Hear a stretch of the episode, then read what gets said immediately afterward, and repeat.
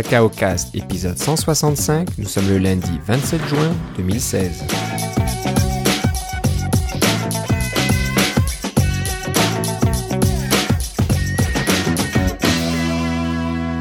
Bonjour et bienvenue dans ce nouvel épisode de Cacao Cast. Comme d'habitude, Philippe Casgrain est avec moi. Comment ça va, Philippe? Va très bien, et toi, Philippe? Ça va très bien. Ça y est, l'été est là. On ne vous parle plus de froid polaire comme on le fait euh, assez souvent pendant, euh, pendant l'hiver ici. Euh, non, les, on a l'été, nous aussi, ça existe au Canada, on en profite. Et on connaît tous l'épisode qui annonce l'été, c'est celui où on, où on va à la WWDC, n'est-ce pas?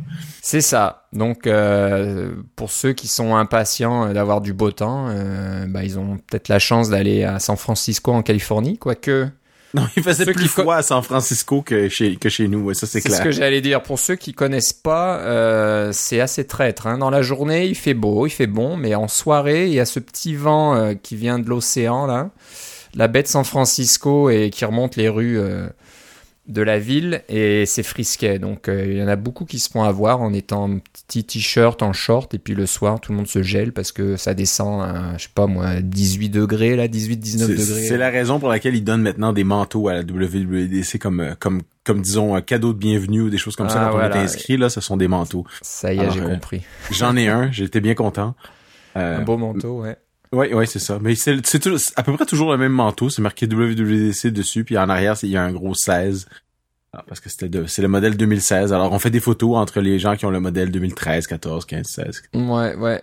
C'est vrai que ça fait longtemps hein, qu'ils font ça. C'est bon, c'est devenu une tradition un petit peu. C'est pas. Mais tu vois, cette année, il y avait des, euh, il y avait des t-shirts de la conférence qui étaient à vendre, qui sont 25 dollars US quand même pour un t-shirt. J'en ai acheté plusieurs pour les pour les copains et les collègues, euh, mais ils se sont tout vendus en une journée et euh, ils en ont pas remis d'autres. C'était pas très bien fait leur truc. Et c'était euh, la même typographie que l'annonce WWDC ça Oui, c'est ça, c'était la pomme avec les caractères ASCII dedans là, qui était assez euh, qui était assez bien fait. C'est un, un t-shirt qui paraît bien, il, est bleu marine donc euh, il est pas pas toujours un t-shirt noir, il faisait un petit peu de variation, c'était quand même assez bien. OK. Ouais, moi j'aime bien aussi je, je, regardais quelques vidéos là de la WWDC puis ça commence par cette petite animation, on voit du code là qui apparaît puis qui prend le, la forme de la pomme avec une petite musique. C'était pas mal fait, c'est assez intéressant. Et euh, bah, ça représente bien euh, l'ambiance et puis euh, ce qu'a voulu faire Apple cette année, c'est de se recentrer sur les développeurs. Donc, on a bien vu que il n'y avait pas d'annonce matérielle, il n'y avait pas de d'exécutif de, de la musique ou de, de, de, chanteurs connus sur scène, des choses comme ça. C'était vraiment. Non, mais mais euh, par contre, il y avait la personne de, je crois qu'il s'appelle Bose, qui qui venait de de Beats Music là, qui venait de parler de, Apple Music et de Beats Music. Elle était une une directrice de programmation chez ah Beats Music, quelque chose comme ça. Donc il y avait quand même un, moment où il fallait faire du rap, euh, etc. Ouais. Et moi, j'ai euh, pour les pour les, les, épisodes précédents, j'ai moi j'ai été à la WWDC et j'ai même je suis même allé au, à la keynote. Et j'ai fait la file seulement à partir de de 8h45 euh, le matin euh, pour pouvoir entrer à 9h parce que ça commençait à 10h et c'était dans ce très grand auditorium qui est le Bill Graham Civic Auditorium qui est effectivement très très grand et il y avait amplement de place pour que tout le monde soit assis. Et moi j'étais dans les gradins un peu comme au au balcon là et on voyait très très bien et euh, j'avais une vue complètement non obstruée de la scène. On voyait bien Tim Cook, on voyait bien les écrans, on voyait bien les gens, euh, on, voyait bien les démos parce qu'il y avait un écran gigantesque. Euh, J'étais très content de pas avoir passé la nuit dehors euh, pour être pour être assis en avant. Là. Ouais, ça ça c'est c'est une bonne idée, un bon changement parce que ça devenait un peu stupide là de, de passer une partie de la nuit pour essayer d'avoir une place correcte et pour ceux qui arrivaient trop tard, ils se retrouvaient dans une autre pièce euh, à côté où euh, on voyait pas la scène, on voyait juste un écran, donc c'était. Ouais, c'est ça. Ça c'était un peu, ça c'était un peu embêtant, j'avoue. Euh, c'était un peu triste cet aspect-là. Donc pour ça c'est bien. Et puis le State of the Union était dans le même auditorium. Ils nous ont servi de la nourriture à l'extérieur dans un parc, alors un peu comme Google I.O. Ils servaient des trucs à l'extérieur et la nourriture était beaucoup meilleure le lundi que les autres jours parce qu'on ah n'était pas à Moscone. Alors la nourriture du Moscone, c'est fameux, c'est très connu qu'elle est absolument euh, infecte par rapport à toutes les choses qu'on peut avoir à San Francisco. Euh, bon, on s'entend, c'est comestible, mais c'est à peu près tout ce que je pourrais dire de cette nourriture là. Euh, le, et ce qu'on a eu euh, comme repas le, lundi, c'était vraiment une coche au-dessus, c'était vraiment meilleur. C'était assez rigolo de voir que quand ils sont pas euh, euh, obligés de prendre les traiteurs du Mosconi parce que c'est comme ça que ça fonctionne, euh, ils ont ils, prennent ils prennent du bon là parce qu'ils veulent vraiment que les gens en aient pour leur argent. Mais je pense qu'ils sont coincés avec le Mosconi et tout l'argent du monde ne fait pas bouger le syndicat du Mosconi pour dire non, vous êtes obligé de prendre notre système de traiteur. C'est quand même assez rigolo. Parce qu'Apple pourrait dire non non, on a, on a les moyens, on peut on peut faire meilleur, mais non, c'est ça marche pas comme ça. Non, c'est ça. Euh, en passant, je regardais un peu les le, le site WWDC d'Apple et je regardais les horaires euh, des différentes journées. Est-ce que ça commençait à midi, euh, toutes les sessions, ou euh, je me trompe? Non, ça commençait à 9h, c'est parce que toi, tu es sur l'heure de l'Est. ah, ok, donc... Je oui, donc tout commençait, ça commençait à 9h et ça finissait à 6h. Les journées étaient toutes pleines, y compris le vendredi. Il y avait beaucoup de choses. il y avait souvent quatre, quelquefois cinq sessions concurrentes et il y avait tous les labos qui allaient avec. C'était une, une, organisation qui roule très très bien. Ce que je dirais comme impression, c'est que il y avait beaucoup plus de de présentation sur euh, tvOS et euh, watchOS que j'aurais pensé, vu la, la, la disons la, la relative euh, importance de ces plateformes-là au niveau euh, de, la diffusion. Hein. Il y a pas beaucoup de monde, relativement parlant, qui ont des Apple TV quatrième génération ou des montres par rapport à des gens qui ont même des qui ont des Mac ou qui évidemment ont des appareils iOS. alors il y avait le nombre auquel je m'attendais de sessions euh, euh, sur le Mac. Euh, donc, c'est-à-dire pas tant que ça, parce que c'est pas leur, c'est pas leur plateforme numéro un, mais il y avait vraiment, il y avait un, bon nombre de sessions sur iOS, à peu près, à peu près, je sais pas moi, je veux dire un chiffre là, la moitié. peut-être le 10 à 15% de sessions qui étaient spécifiques pour le Mac et le reste qui était vraiment spécifique pour tvOS et iOS. il, y a, évidemment des sessions qui sont font pour tout, là, comme la sécurité, des choses comme ça, là, ou le App Store, ça fait pour à peu près tout le monde. Mais il y avait une bonne emphase au niveau des sessions et du contenu offert pour tvOS et watchOS. J'ai pas allé dans aucune de ces sessions-là parce que je, j'ai, je fais rien en ce moment avec tvOS et watchOS. Mais euh, comme les vidéos sont disponibles euh, presque instantanément. Euh, cette année, c'était vraiment rapide et qui sont disponibles de très bonne façon. Il y a même du euh, du, du, décodage euh, pour les malentendants, euh, le sous-titrage pardon pour les malentendants, c'est tout est, est très très rapide et de haute qualité. C'est pas juste une vidéo où on voit euh, les présentations avec une voix hors champ qui nous parle de façon très euh, pratiquée là ils ont ils ont beaucoup beaucoup pratiqué leur présentation non ils nous montrent vraiment le présentateur ou la présentatrice et ça c'est très agréable euh, de, c'est un vidéo qui vous donne plus l'impression d'être sur place ce qui est vraiment bien et qui, qui est facile à regarder euh, et cette année, j'ai trouvé que tous les vidéos étaient. C'est la première fois que j'y allais en trois ans, là, on s'entend. Euh, j'ai trouvé que tous les vidéos étaient, euh, pardon, toutes les sessions étaient relativement courtes. Alors, il s'arrangeait pour que la session finisse au bout de 40 minutes maximum. Alors, il y avait des sessions entre 25 et 40 minutes. Et c'était bien parce que tu peux t'asseoir, tu as le temps de, de bien absorber ce qui, ce qui est dit. Et après ça, tu peux te lever et aller parler avec d'autres personnes ou des choses comme ça, ou aller euh, dans une autre session, tu as le temps de, amplement de te déplacer ou de, de passer à la zone de téléchargement, qui est un endroit où il y a toutes sortes de euh, tout plein de connecteurs Lightning euh, euh, Ethernet pour pouvoir télécharger les, les, les, vidéos, pour pouvoir télécharger les, les binaires, les, les programmes d'installation à vitesse ultra rapide. Là, c'est imbattable. alors, tu as amplement le temps de télécharger toutes sortes de trucs entre les sessions. C'est vraiment bien pour ça. Ok, bah c'est pas mal. Il, s'améliore d'année en année, donc euh, c'est intéressant de voir ça. Donc, euh, ok. Euh, qu'est-ce que je voulais dire? Oui, avant qu'on oublie, on avait on avait fait nos petits paris avant la, la WWDC. je pense que comme d'habitude, j'ai probablement tout perdu. euh, non, bah t'as, disons qu'on a gagné chacun quelque chose de différent. Donc sur le nom macOS, moi j'avais dit minuscule M. Ouais. Ouais, et t'as gagné des majuscules, donc ça j'ai gagné. Et bon, moi je pensais que c'était assez logique. Ouais, quand on les voit les quatre ensemble, ça a du bon sens. C'est ça, c'est ça. Quand on voit la diapo qui montre euh, iOS, tvOS, watchOS, macOS, on se dit ça ne peut être qu'en minuscule, sinon ça, ça, ça ouais, pas. Ça. Et toi, t'avais raison en parlant de storyboard pour iPad. Parce que moi, je pensais peut-être Xcode carrément sur, sur iPad, et puis toi, tu me disais ah, probablement pas, mais storyboard sur iPad, oui. Et c'est ce qui a été annoncé. Donc, euh, oui, effectivement, c'est les c'est les Playground Swift Playground pour iPad. Euh, Storyboard, euh, pardon, oui, c'est Playground. oui, oui, c'est ça. Non, mais on, on avait compris bien sûr. Euh, pour la petite histoire, ce qui est rigolo, c'est que si vous êtes allé à NS North euh, euh, l'an dernier, pas cette année, mais celui de l'an dernier, un des présentateurs là-bas était euh, Jonathan Penn, c'est celui qui a fini la conférence, qui travaille maintenant pour la pomme, et il a travaillé là-dessus. C'était son projet de, de l'année dernière et demie. Alors, il pouvait pas en parler évidemment avant, mais maintenant il peut en parler et il est très très content. Alors, si vous avez installé la bêta d'iOS 10 sur un appareil supporté, hein, parce que iOS 10, contrairement à iOS 9, ne supporte pas les euh, iPad deuxième génération, troisième ou quatrième, iPad 2, 3 ou 4, ou le iPad mini première génération. Ces appareils sont finalement disparus de la liste des appareils supportés. Le, le, moins fort, c'est le c'est celui que j'ai, c'est le iPad mini deuxième génération, là, celui qui est Retina. Okay. Donc euh, là, vous pouvez utiliser Swift Playgrounds et euh, j'ai euh, j'ai joué un petit peu avec, j'ai parlé avec les ingénieurs et c'est vraiment ils, ont ils font vraiment tourner le, compilateur Clang, etc. sur le iPad, exactement comme un playground ordinaire où la, la compilation se fait disons constamment. Là, dès que vous modifiez un caractère, le programme compile et il va vous donner soit soit soit faire fonctionner ce qu'il y a ou s'il y a une erreur de syntaxe, vous l'indiquez, etc. Là. Donc c'est de la compilation en, en temps réel euh, c'est exactement les mêmes choses qui, qui marchent, mais sur euh, sur la, votre iPad. Alors c'est assez c'est assez bluffant. Euh, j'ai pas fait de test pour savoir si la batterie allait durer quand on s'en servait beaucoup, mais euh, on a vraiment accès dans les playgrounds avec tout le tous les frameworks iOS, même disons Core Location, etc. Là, vous pouvez, vous avez accès au gyroscope, vous avez accès à tout là dans euh, pensez à un framework et euh, si il n'est pas encore supporté, il faut envoyer un, radar et dire qu'on voudrait qu'il soit supporté parce que vraiment le système devrait avoir accès à tout et c'est assez, euh, assez bluffant, c'est assez bien réussi.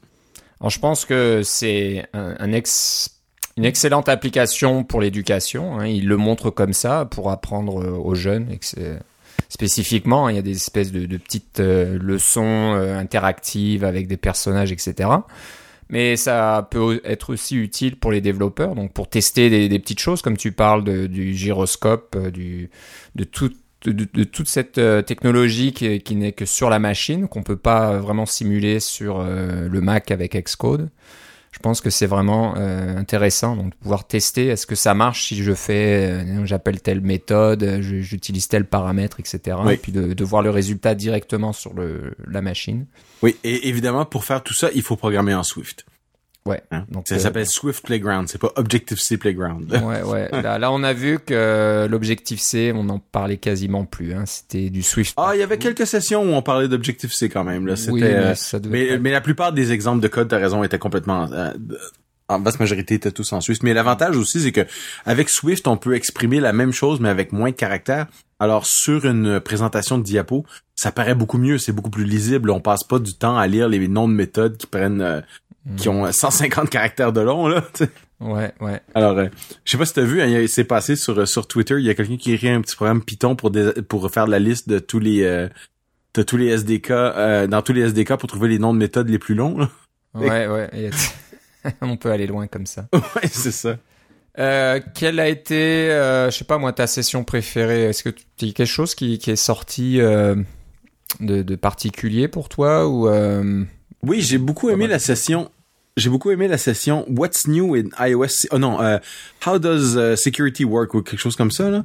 Euh, la session sur la sécurité, c'était vraiment vraiment bien parce que ça expliquait en détail comment la sécurité fonctionnait sur euh, sur le sur Mac et sur iOS comment comment les euh, à la base euh, avec l'histoire du secure enclave etc j'ai beaucoup aimé cette session là je vous conseille d'aller la voir même en en différé évidemment parce que là, vous pouvez plus la voir la, voir live mais c'est la même la même la même séance j'ai trouvé ça très bien.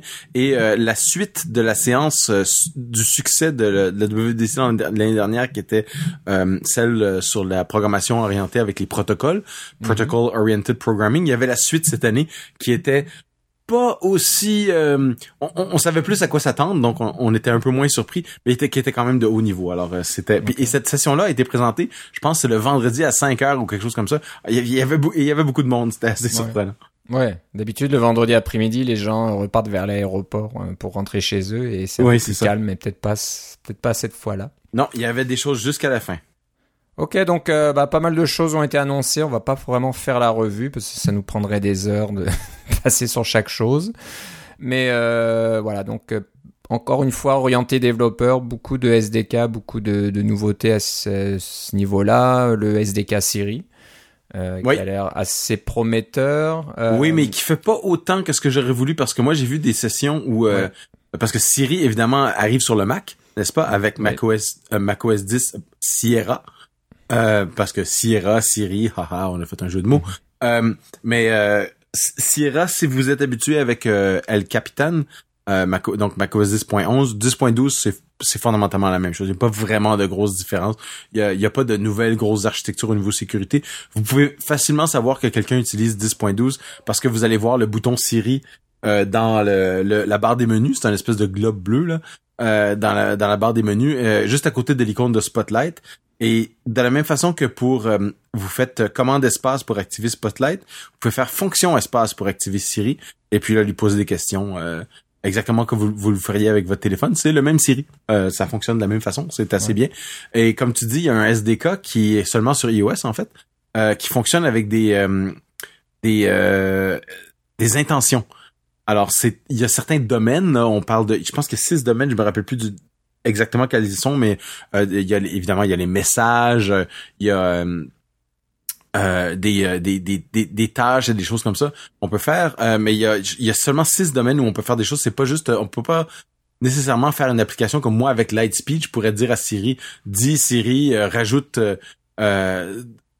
le produit, le produit, un, rajoute un produit iPhone dans ma liste de d'achat sur Lightspeed ou quelque chose comme ça. Ça, on peut pas intégrer Lightspeed, disons comme comme ça. Euh, mais quand on est dans les, domaines euh, des transports, euh, le domaine des du style Uber, là, dis Siri, appelle-moi un Uber ou des choses comme ça, ben il peut faire ça. Mm. c'est c'est assez pratique pour pour ça. ça va évidemment être en expansion. C'est seulement leur premier leur première façon de faire là, mais pour ça, pour ça, mais ça faisait longtemps qu'on l'attendait. C'est c'est à mon avis, c'est un c'est pas trop peu trop tard, mais c'est assez tard quand même pour ce genre de truc là. on s'y attendait depuis très longtemps. Ouais, ouais. C'est sûr qu'Apple euh, donne l'impression d'avoir pris un peu de retard euh, par rapport à sa concurrence là, qui est beaucoup plus ouverte. Il y a, on peut parler euh, à Google, on peut parler à Amazon, et etc. depuis un bon, un bon bout de temps, mais là. Mais, mais tu vois, tu, tu dis ça et un autre thème qui tu me parlais des choses qu'est-ce qui qu'est-ce qui revient souvent. Une chose qui revenait dans bien des des présentations c'était la vie privée. Alors ils font des choses en, en l'emphase est mise sur le respect de la vie privée de vos usagers. il y avait même une session euh, qui s'appelait littéralement euh, comment respecter la vie privée de vos usagers, que c'est une session que vous pourriez regarder aussi si, si ça vous intéresse. Et je le recommande même si vous n'avez pas d'application euh, ou vous pensez pas que vous avez besoin de faire des choses avec la vie privée. Dès que vous avez une application qui va avec des usagers, les usagers vont entrer des données dedans, vont interagir avec votre application, puis il faut que vous sachiez où vous allez mettre vos propres limites pour la respecter la vie privée. Il y avait quelque chose qui a été présenté dans la keynote avec euh, un algorithme qui s'appelle ou une technique qui s'appelle differential privacy, hein, la, la, la, la, vie privée euh, euh, avec un différentiel, je sais pas là, euh, mais c'est comment ajouter du bruit dans les données pour qu'on ne puisse pas identifier une personne en particulier, ce qui est quand même possible, même si on le fait, même si on vous on envoie des données anonymes, si on envoie des de, de deux, trois ou quatre applications ou de, avec, couplées avec des données de géolocalisation, on peut assez facilement faire une espèce d'empreinte digitale d'une personne pour essayer de la retrouver euh, euh, en ligne grâce à son téléphone. Euh, alors c'est comment mettre du bruit dans les données pour éviter ce genre de d'aspect-là, que ce soit d'identification, mais qui permet encore dans l'agrégat d'avoir les bons résultats, de savoir quelle est la euh, disons, vous voulez savoir quelle est la taille moyenne des messages qui sont envoyés hein, dans votre application. Vous avez une application qui qui fait des messages. Eh bien, vous voulez savoir quelle est la taille moyenne ou selon l'heure du jour, quelle est la taille des messages qui sont envoyés, parce que c'est important pour vous de savoir euh, combien de bandes passantes vous utilisez pour envoyer des messages. Eh bien, si vous si vous mettez du bruit dans vos données et que c'est du bruit euh, aléatoire, vous aurez peut-être pas nécessairement les bons les bons résultats. Vous allez avoir une réponse aléatoire à votre question, alors qu'avec un algorithme comme celui-là, il y a euh, moyen d'avoir la bonne réponse malgré le fait que les données elles-mêmes sont euh, randomisées dans un sens. Euh, ils n'ont pas encore de, de, de SDK pour faire ça. J'ai posé la question, euh, ça m'intéressait beaucoup, mais c'est quelque chose qui j'ai envoyé un, petit un petit document radar pour essayer de dire oui ces algorithmes là, ça serait bien d'avoir des SDK pour ça pour qu'on puisse nous aussi les utiliser sans avoir à tous taper toutes les mathématiques qui ont été présentées à l'écran. ouais ouais Ah, ça, ça ne devrait tarder, j'imagine, qu'ils utilisent euh, eux-mêmes déjà un SDK ou quelque chose en interne. Ils vont s'assurer que ça fonctionne bien avant de le publier et de laisser tout le monde l'utiliser. Non, c'est vrai que ils, en ont parlé beaucoup, beaucoup, beaucoup de la, vie privée, donc euh, ils veulent se différencier de leurs concurrents à ce niveau-là. Ça fait en sorte que Siri, ça fait en sorte que Siri est probablement en retard par rapport à à d'autres projets comme tu parlais de Amazon ou des choses comme ça qui utilisent leur euh, leur propre euh, service d'info nuagique pour avoir des, des gros des gros gros jeux de données pour pouvoir permettre de faire des, de prendre des décisions comme ça ou de faire des une, reconnaissance vocale qui est meilleure. Euh, mais eux ils, ils, se disent non, on fait toujours tout sur l'appareil. tout est fait sur votre sur votre iPhone. Les, les, reconnaissances dans les photos, les reconnaissances de visage, de dire vous avez pris une photo et sur la photo il y a une montagne, il y a un cheval et il y a un randonneur, ben de savoir qu'il y a qu'est-ce qui est le cheval, qu'est-ce qui est le randonneur, tout ça se fait sur votre téléphone. Euh, avec euh, donc évidemment c'est fait ça fait juste quand c'est branché euh, pour éviter de, de vider votre batterie juste en faisant de la reconnaissance de photos là. Mais tout est fait en local. Donc c'est c'est c'est pratique et c'est pas pratique. C'est pratique parce que c'est privé euh, et c'est pas pratique parce que c'est plus long et c'est moins euh, c'est moins précis forcément. Ouais.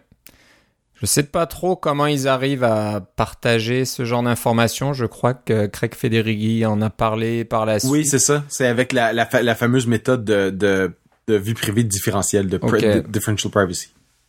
Parce que de, de, de, prendre des photos sur un iPhone et euh, puis de faire du traitement. Je crois qu'ils font ils refont le traitement des images sur chaque appareil ou quelque chose comme ça. Parce oui, c'est ça ça, ça servirait à rien de, de, faire le traitement sur un appareil local et puis de dire qu'on maintient la vie privée alors qu'on va envoyer les métadonnées dans iCloud et dans iCloud il y aura marqué euh, oui ben la photo montre telle personne à tel endroit à telle heure de la journée etc. Donc je pense que les métadonnées ne, transitent pas elles par iCloud mais euh, que le traitement est, refait localement sur chaque appareil. Donc euh, c'est vrai que c'est assez impressionnant et ça montre la puissance des GPU qui sont sur les iPhones et iPad de nos jours là sur les, versions plus modernes. C'est peut-être pour ça aussi que les les machines, euh, les, comme tu disais, les iPads plus anciens, ben ça ne marche plus trop parce qu'il faut il faut une puissance de traitement un peu plus importante pour faire toutes ces choses là là de de calcul assez intensif. Donc euh, oui, et aussi probablement des processeurs multicœurs, des choses comme ça là. Des choses comme ça. Oui. Ok, donc euh, pas mal de choses. On vous invite à aller sur le site euh, WWDC sur developer.apple.com pour voir toutes les vidéos. Euh, beaucoup de choses intéressantes. Donc on en parle, on parle que d'une infime partie de ce qui a été annoncé, mais oui, oui, c'est sûr, parce que on veut pas faire un podcast d'une semaine non plus. Là. non, c'est ça. Mais moi, moi, j'ai l'impression. Alors, j'étais content que ça se ressente sur les développeurs parce qu'il fallait, au bout d'un moment, ça devenait le cirque un petit peu la WWDC. C'était plus les médias qui commençaient à, s'exciter un peu trop autour de l'événement, alors que au début, bah non, c'est juste des développeurs qui parlent de SDK et puis de, choses comme ça. Pourquoi vous êtes là à, parler de la prochaine voiture électrique d'Apple, quel, matériel va être sorti, l'iPhone 7 et tout ça, là, ça devenait un peu n'importe quoi. Donc j'espère que ça va continuer comme ça, que c'est une nouvelle tendance chez Apple de vraiment réserver la WWDC pour les développeurs et leur parler de choses qui les intéressent et, un peu de, de, garder les autres annonces euh, plus tard euh, à d'autres moments. Donc euh, ça c'est je pense que c'est le côté positif cette année. Oui, pour ça c'est pour ça tu as raison, c'est très réussi et je pense que le fait d'avoir déplacé la keynote ailleurs ça, ça, ça, ça, a aidé beaucoup pour ça. J'aurais bien aimé qu'il y ait quelque chose de plus de plus intéressant à dire à propos du fait qu'ils l'ont déplacé la keynote euh, ah, ils préparaient Mosconi pour faire quelque chose de spécial. Mais non il y avait rien. Non non c'était vraiment la logistique c'est voilà qui plus besoin de faire la queue toute la nuit donc c'est c'est la bonne ah mais il y a du monde qui ont fait la queue toute la nuit quand même. Il y a du monde qui sont arrivés à 10 heures le soir et qui ont qui avaient les places en avant là sur le plancher c'est sûr quoi là il veut être devant et puis euh, être assis juste derrière euh. par contre ce que j'ai moins aimé c'est que d'habitude le, le jeudi soir c'est la il y a une, une, fête qui est faite par Apple qui qui euh, pour les, les, gens de la conférence où on peut manger, boire, euh, boire toutes sortes de choses et euh, discuter avec les gens et avoir un spectacle d'un d'un groupe connu mais pas connu là, c'est des des, des, des fois c'est des artistes en émergence et des fois c'est des artistes connus mais qui ont pas fait de disque depuis longtemps. Eh bien, ce spectacle là d'habitude il est donné en plein air près du Moscone. Ce qui est pratique parce que quand on veut pas entendre nécessairement la musique, on peut s'éloigner un peu dans le parc et euh, parler avec d'autres et manger, euh, manger et boire. Euh, et alors que là, c'était dans le même amphithéâtre. Et euh, évidemment, quand t'es dans un amphithéâtre comme ça et qu'ils mettent la musique très très fort, c'est impossible d'avoir une conversation avec personne. Euh, la, la, la, nourriture était très bonne, c'est sûr, euh, et il y avait à boire euh, amplement, mais je veux dire, la musique était extrêmement forte et et on pouvait pas s'en cacher là. Sais, dès que tu sortais, t'étais sorti, tu pouvais plus revenir. C'est un peu ridicule, hein, parce que ouais, on sait, on sait par le passé qu'il y a peut-être 10, 15, 10, 20% là des des conférenciers qui vont être près de la scène et qui, qui sont là pour écouter la musique, mais quasiment tout le reste sont un petit peu derrière pour parler et puis euh, passer du temps avec leurs amis. Donc euh, moi, leurs nouveaux amis, on l'espère, leurs nouveaux amis. C'est ça. Moi, j'avoue quand j'y étais, j'ai même pas écouté la musique, je savais même pas qui c'était, puis ça m'intéressait pas spécialement. mais donc euh, bon, ouais, on peut pas tout faire parfaitement, mais c'est ouais, je suis un peu étonné qu'ils aient pas fait ça dehors. C'est tellement, c'est plus plus agréable à San Francisco de passer une soirée dehors quand il mm. fait beau. Euh, ok, donc euh, voilà, allez, sur le site pour avoir plus d'informations. Euh, si, vous, avez des soucis pour chercher et trouver les vidéos qui vous intéressent, ben, on retrouve nos amis de ASCII-WWDC.com. on en parle quasiment tous les ans. Ça fait depuis 2010 qu'ils font ça. Donc, il y a des, bénévoles qui passent le temps ou prennent le temps de transcrire toutes les sessions, toutes les vidéos euh, sous format texte. Donc, Mais maintenant, est-ce que tu sais, maintenant qu'on a la, les fichiers de, de sous-titrage codés euh, ah. inclus, peut-être que ça va encore plus vite. Ça peut être automatisé maintenant. C'est peut-être, c'est peut-être ça. C'est peut-être, euh, c'est bien possible. Donc Apple aussi a euh, comment dire, prend, prend l'accessibilité très au sérieux. Je pense qu'il y avait pas mal de sessions encore au sujet de l'accessibilité, toujours au premier plan. Ça, c'est une Et sans parler de la keynote où ils ont parlé des gens qui sont en chaise roulante avec la Apple Watch. Là. Ouais, exactement. Donc c'est un moment qui m'a vraiment touché moi parce que bon, comme comme nos auditeurs le savent, j'organise une conférence, donc je fais je fais beaucoup de, de travail en arrière scène pour que les choses paraissent euh, bien fonctionner. Hein? Alors, je fais beaucoup, beaucoup de pré-travail euh, pour euh, vraiment préparer tout. Et ça, c'est un truc auquel j'avais pas du tout pensé au niveau de l'activité. Ben, et quand je l'ai vu, je me suis dit, mais bon sang, c'est évident. Les gens qui sont en chaise roulante, c'est pas parce qu'ils sont inactifs, c'est juste parce qu'ils sont en chaise roulante. Alors, ils ont besoin d'avoir un truc adapté. Et, et ça, euh, c'était une adaptation. Je me demande pourquoi ils l'ont pas fait avant. Mm-hmm. Je trouvais ça un peu bizarre euh, dans un sens, mais peut-être qu'ils se le sont, peut-être qu'ils le font depuis un certain temps et que là ils ont décidé euh, de le publiciser un peu plus là. Euh, mais c'est un, c'est un vraiment beau coup et ça m'a vraiment ah, le genre de truc que quand tu vois leurs annonces euh, ou leurs petites vidéos où ils parlent de gens qui ont des euh, qui sont aveugles et qui explorent une forêt ou des choses comme ça ou des gens qui sont euh, des des gens qui sont loin et qui communiquent l'un l'autre avec avec FaceTime pour se vraiment se voir et pour pouvoir partager des moments intimes et des choses comme ça. Ça, ça nous prend au cœur. Hein, mais ça m'a fait un, peu la même sensation avec les gens qui sont en chaise roulante. Et puis je sais de source sûre euh, que Apple a des employés en chaise roulante chez, qui travaillent chez Apple et ça me surprenait donc ils y aient pas pensé avant dans un sens. Ouais, ouais. Donc euh, moi pour moi c'est une année euh, qui me fait penser à no, euh, Snow Leopard ou oui, c'est C'est une année où on se calme un petit peu dans les nouveautés là de sortir des, des, des, choses sans arrêt qui sont pas bien finies, qui sont un peu buggées etc. Je pense que voilà 2016 c'est l'année où on, on, on, revient, on, on on, finit bien les, applications, les produits. Donc c'est ce qu'on voit avec WatchOS 3, hein, qui, a l'air d'être beaucoup mieux que WatchOS 2, 1 et 2, donc euh, qui corrige beaucoup de problèmes. Euh, macOS euh, Sierra, je sais pas encore, mais parce que mm, El Capitan était déjà pas mal, mais je pense qu'il y a des choses qui ont été certainement. Ah, je dirais que El Capitan avait des, avait certaines, avait certains problèmes là au niveau de la sécurité, entre autres avec le fameux mode rootless là qui permet pas d'avoir, même quand on est utilisateur root, on peut pas tout faire sur la machine. Euh, il y avait des, petits problèmes de sécurité qui ont probablement été améliorés depuis le temps avec euh, Sierra, mais euh, tu parles de, pas beaucoup de nouveautés. pardon, APFS, le Apple File System, qui va remplacer le vénérable HFS Plus. qui a plus de presque 20 ans maintenant là, c'est ça va être quelque chose ça quand ça va sortir. Ouais, ouais. Bah c'est alors dis-moi parce que je suis pas complètement sûr la version bêta est, disponible en ce moment avec euh, macOS Sierra, mais pas. Euh, il y a APFS en dedans ou pas? Oui, oui, il y a APFS dans, dans macOS 10 Sierra. Euh, mais il n'y a pas dans iOS encore ni dans WatchOS. Par contre, ils ont dit que en 2010, pendant l'année 2017, le, les, les prochaines versions de de, de- des appareils vont pouvoir fonctionner directement avec. Je peux pas, je peux pas installer APFS sur mon MacBook Pro, disons, et démarrer un système puis installer en APFS. Non, il faut faire une image disque qui est en format APFS et là on peut installer des trucs dessus. Mais on peut pas encore faire démarrer le système d'exploitation avec APFS euh, avec les bêtas actuelles. Ok. Mais j'ai créé une image disque et j'ai déplacé des programmes dessus pour voir si ça fonctionnait et puis euh, en général ça fonctionnait assez bien. Mais ce qui est surprenant c'est que c'est un un système euh, de, de fichiers qui est euh, sensible à, à la casse. Donc euh, les majuscules et les minuscules sont importants. Donc si vous écrivez macOS avec un M majuscule ou avec un M minuscule, il va y avoir une différence au niveau du système alors que si vous faites ça sur votre Mac euh, actuel ou sur votre iPhone, il n'y aura pas de différence. Ouais, ouais. Bon, bah, c'est une bonne chose. Je lisais un article sur euh, le site Ars Technica. C'est euh, tout en anglais, mais ils sont en général euh, très. Bah, c'est là où euh, John Siracusa faisait ses revues euh, de macOS euh, tous les ans. Il le fait plus maintenant, mais euh, il y, a, il y a des personnes là-bas qui qui s'y connaissent vraiment en système de fichiers, en choses assez pointues euh, dans l'environnement du Mac. Et il y a tout un article sur APFS.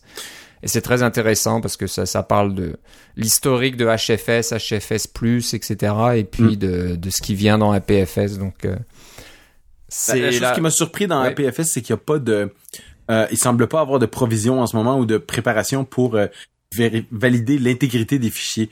Autrement dit, si dans votre euh, dans votre fichier euh, JPEG ou dans votre fichier texte, disons, il y a un, un, un, octet qui est mal stocké parce que votre disque dur, votre disque flash a un problème ou votre mémoire flash a un problème et que ça change une lettre dans votre texte.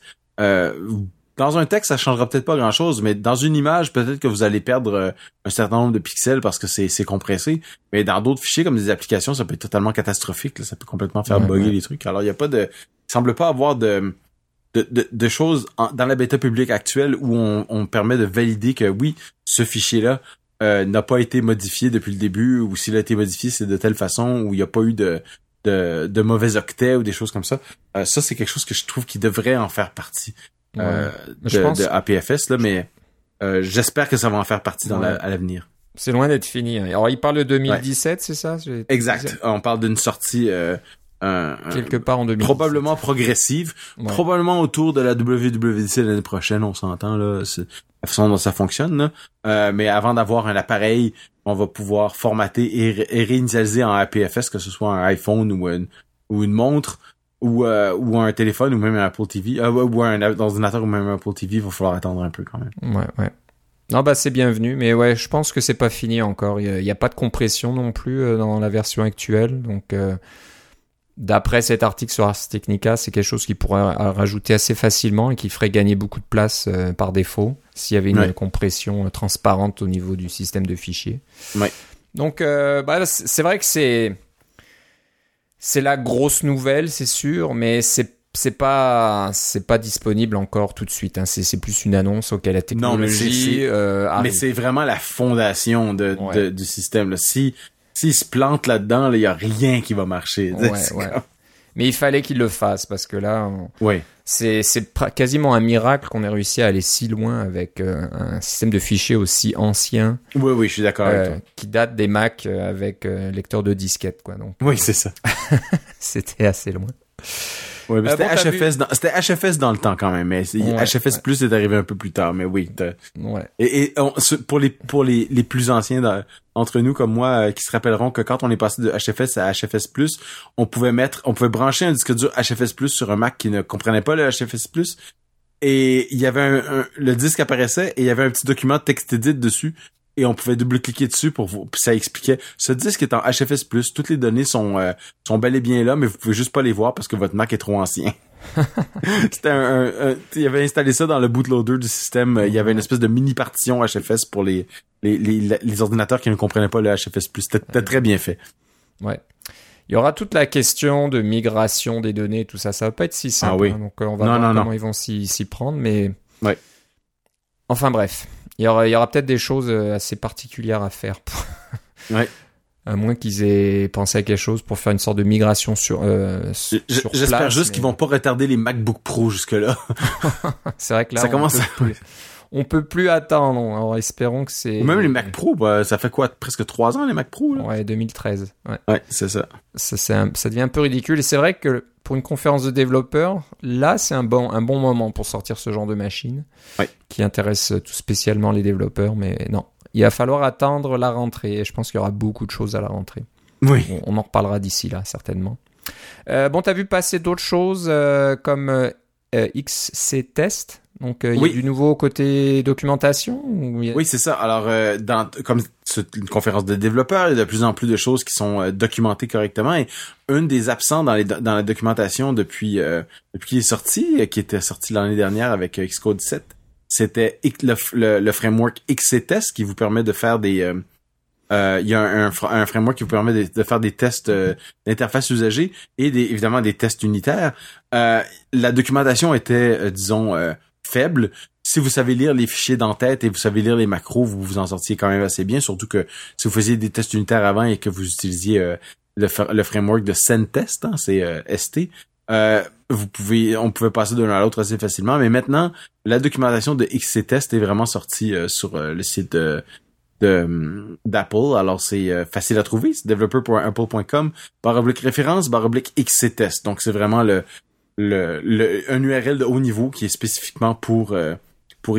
Alors euh, je voulais juste souligner ça pour avoir une bonne page de départ pour ceux qui commencent dans les tests unitaires ou des choses comme ça.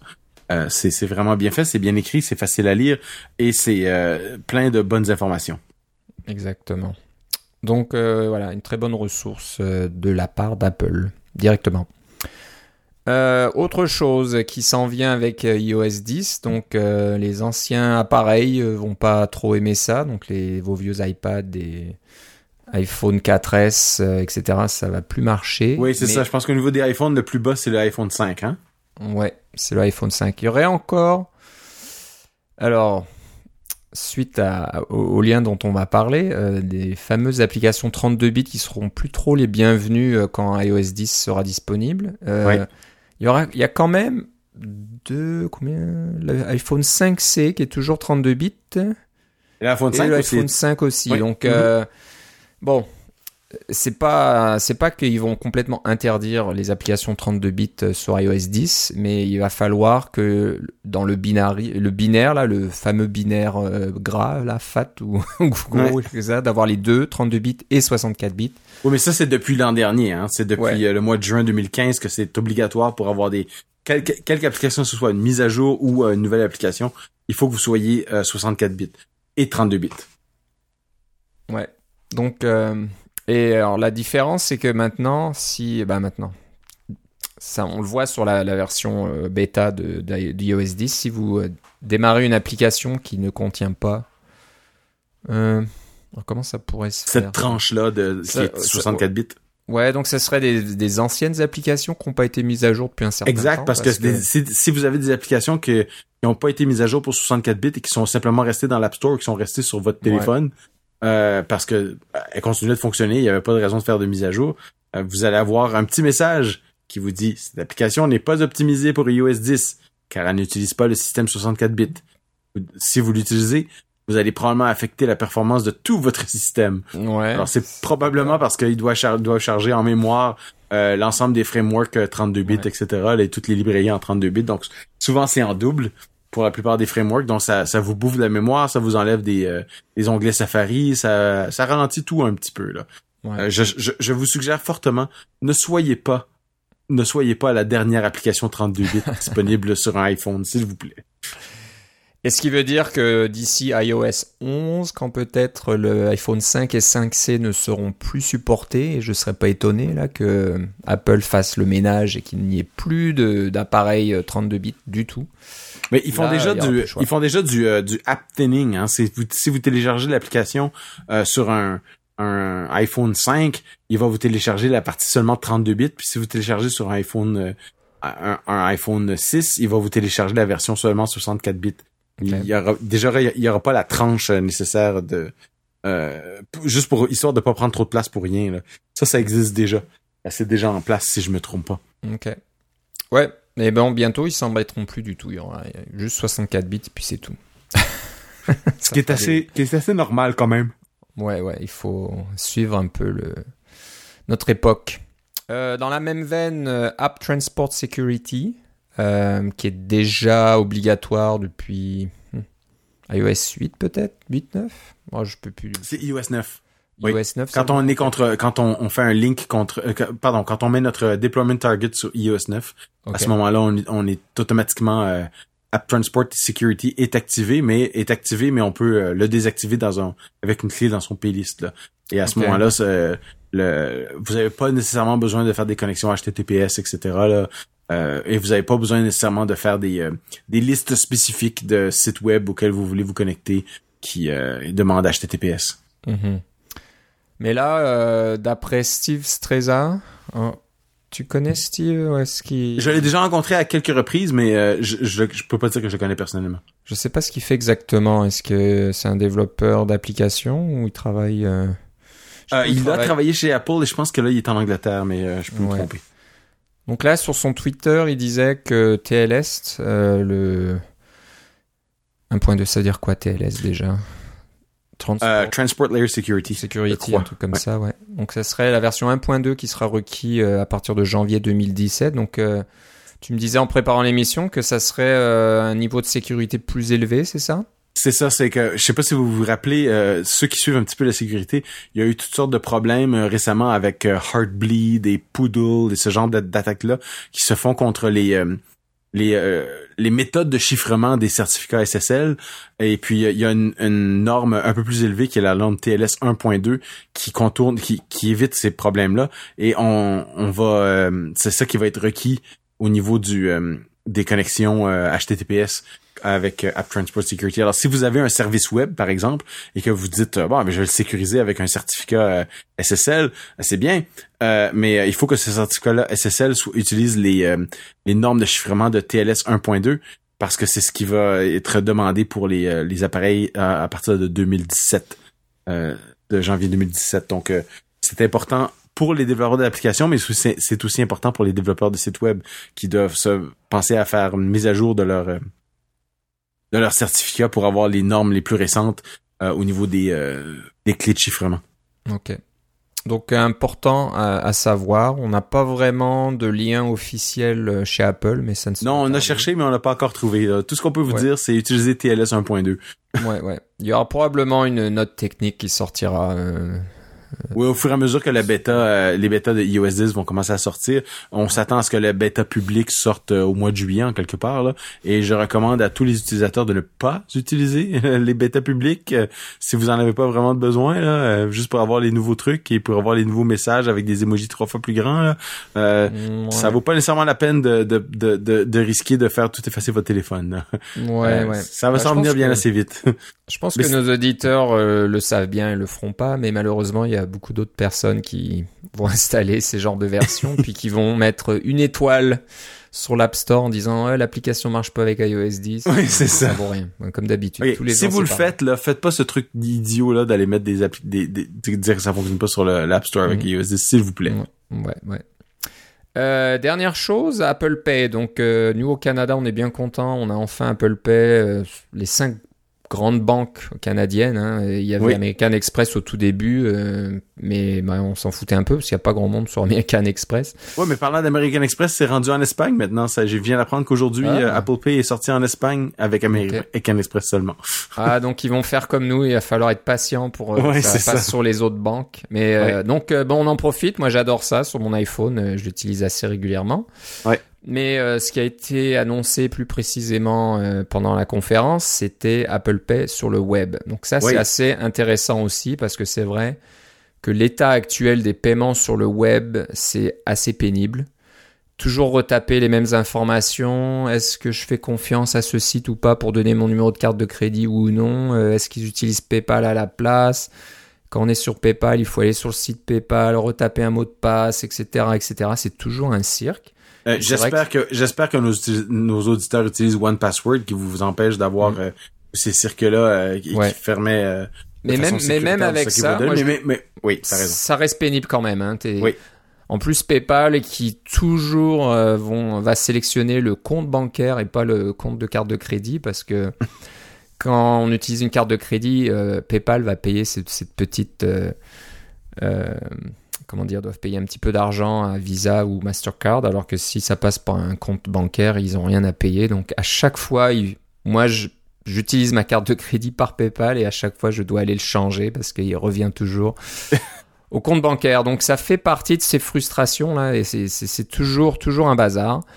Et voilà, donc Apple Pay sur le web, j'espère que ça va être adopté euh, par les de nombreux sites et que ça va devenir assez standardisé parce que. Mais moi j'ai l'impression que les fournisseurs, parce que des, fournisseurs de de cartes de crédit sur le web, il y en a pas tant que ça. On parle de on parle de Stripe, on parle de Square, on parle de ce genre de de, de grandes compagnies là de, de traitement de de cartes de crédit sur le web. Il y en a juste quelques-unes et puis si elles peuvent euh, et, elles sont déjà euh, souvent elles sont déjà prête à supporter Apple Pay. Alors, vous n'avez pas besoin de faire quelque chose de spécial, mais si, vous pouvez même le faire à la main. J'étais à la session Apple Pay on the web et euh, c'était euh, c'est assez simple. Une des rares sessions où on voit du JavaScript à l'écran d'ailleurs, euh, mais c'est assez simple de faire du de, rajouter Apple Pay et ça veut dire que les par contre les gens doivent utiliser macOS 10 Sierra. Peut-être que ça va être ramené avec macOS 10 les versions antérieures parce que c'est en fait c'est relié à Safari. Euh, et que la version de Safari euh, est, mise à jour pour plusieurs systèmes à la fois, surtout quand tu trouves des, euh, des problèmes de sécurité. Alors ça se peut que ça, ça revienne en arrière. Mais ce que je vois, c'est que dans Safari, il y a, quand vous préparez à faire un paiement, il y a une feuille qui apparaît qui est un peu comme la feuille qui apparaît pour vous indiquer quel genre de certificat vous utilisez là, quand vous cliquez sur le petit cadenas. C'est le même genre de truc. et ça fait une connexion sécurisée avec votre iPhone, exactement comme si Safari et ou votre Mac et par exemple votre Mac devenait un terminal de paiement, ces petits terminals euh, dans lesquels on desquels on rapproche notre iPhone pour euh, pouvoir faire le, Apple Pay. Et euh, à ce moment-là, votre téléphone prend cette notification et envoie l'information avec suite à votre approbation grâce à Touch ID que vous vous acceptez de payer ce montant-là et la transaction se fait automatiquement. C'est c'est pas mal bien.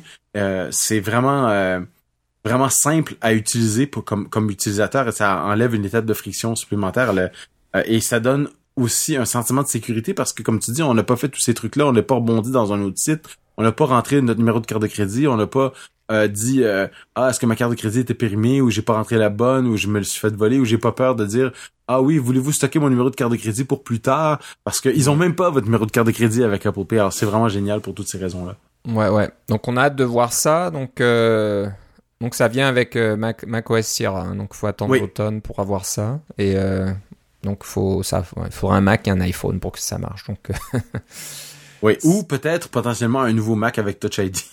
Touch ID aussi, ouais. Il y, a, certaines rumeurs qui, qui vont dans ce sens-là. Pourquoi pas euh, Donc euh, voilà, moi j'ai hâte de voir ça aussi. C'est, c'est vraiment pratique. bon, bah, si c'est si c'est Apple qui, qui lance un petit peu le le mouvement, ben tant mieux. Hein. Ils ont ils ont la masse critique pour ça. Ils ont les utilisateurs, la technologie et tout ça. Donc il faut simplifier les paiements sur le web et puis le sécuriser d'un côté puis le simplifier de l'autre parce que ça reste toujours la jungle. C'est, la sécurité et l'anonymat sont c'est quelque chose qu'on aime beaucoup sur le web. Ouais, ouais exactement. Donc euh, c'est sûr qu'Apple euh, c'est, leur euh, c'est leur politique, c'est, c'est leur façon de faire. Donc on va voir comment ça va se dérouler dans les mois qui viennent. Voilà. Voilà, donc euh, bah, ça conclut notre épisode aujourd'hui. Hein, pas mal de petites choses. Si vous voulez euh, nous faire part de vos euh, commentaires, votre session préférée, votre session préférée, n'hésitez pas à nous écrire cacaocast@gmail.com ou un petit tweet à cacaocast. vous pouvez aller aussi sur le site cacaocast.com pour laisser un commentaire. Et puis aussi voir nos, nos anciens épisodes, c'est pour ceux que ça amuse d'aller écouter ce qu'on disait dans le passé ou faire une petite recherche euh, pour voir euh, certains produits, certaines technologies, certaines frameworks qu'on a abordés dans le passé aussi, ça peut être toujours intéressant. Euh, l'été s'en vient, donc je, vais, vais pas dire qu'on va peut-être aller plus doucement parce que c'est vrai que dernièrement on n'a pas enregistré autant qu'on voudrait, mais on est tous les deux pas mal occupés, donc c'était un peu plus difficile de rester sur notre cadence de aux deux semaines. Donc on va peut-être continuer tranquillement pendant l'été, peut-être euh, une fois par mois, on verra. Donc euh, restez attentifs, surtout euh, restez abonnés à notre fil Twitter pour avoir des annonces et aussi sur iTunes. Donc vous verrez un épisode apparaître au milieu de l'été. Donc voilà, si vous êtes sur la plage et que vous avez envie d'écouter quelque chose, ah, Super, il y a un nouvel épisode de Cacao Cast disponible. Je vais l'écouter tout de suite. ça me ferait plaisir de savoir que vous nous écoutez même quand vous êtes en vacances. Bah ouais, ça serait sympa, mais pensez à prendre l'air aussi, puis à prendre le soleil. Restez pas trop euh, devant vos écrans. Non, non. Faut, faut en profiter un petit peu quand l'été est là. C'est pour ça qu'on a des iPhones, pour pouvoir sortir dehors. ouais, c'est vrai, on peut tout faire. Ok, donc euh, on se reparlera un peu plus tard. Euh, on verra si. Je pense pas qu'il y aura d'annonces particulières ou des, des, choses très importantes. Non, mais tu vois, il y a des choses qui. Ah, je dis, c'est pas ça. On a parlé d'annonces matérielles et il y en a qui s'en viennent comme les, les, les écrans Thunderbolt qui sont maintenant disconnectés, discontinués. Oui. Alors, on se demande qu'est-ce qui va sortir avec ça. Évidemment, on attend toujours les fameux MacBook Pro qui sont longs et peut-être le Mac Pro et peut-être qu'ils vont faire quelque chose euh, dans ces annonces-là. Mais euh, quand ça va sortir, euh, si ça sort pendant l'été, c'est sûr qu'on va vous en parler. Exactement. On fera ça. Ok, bon, je te remercie Philippe. Moi aussi Philippe. On se reparle une prochaine fois. Salut.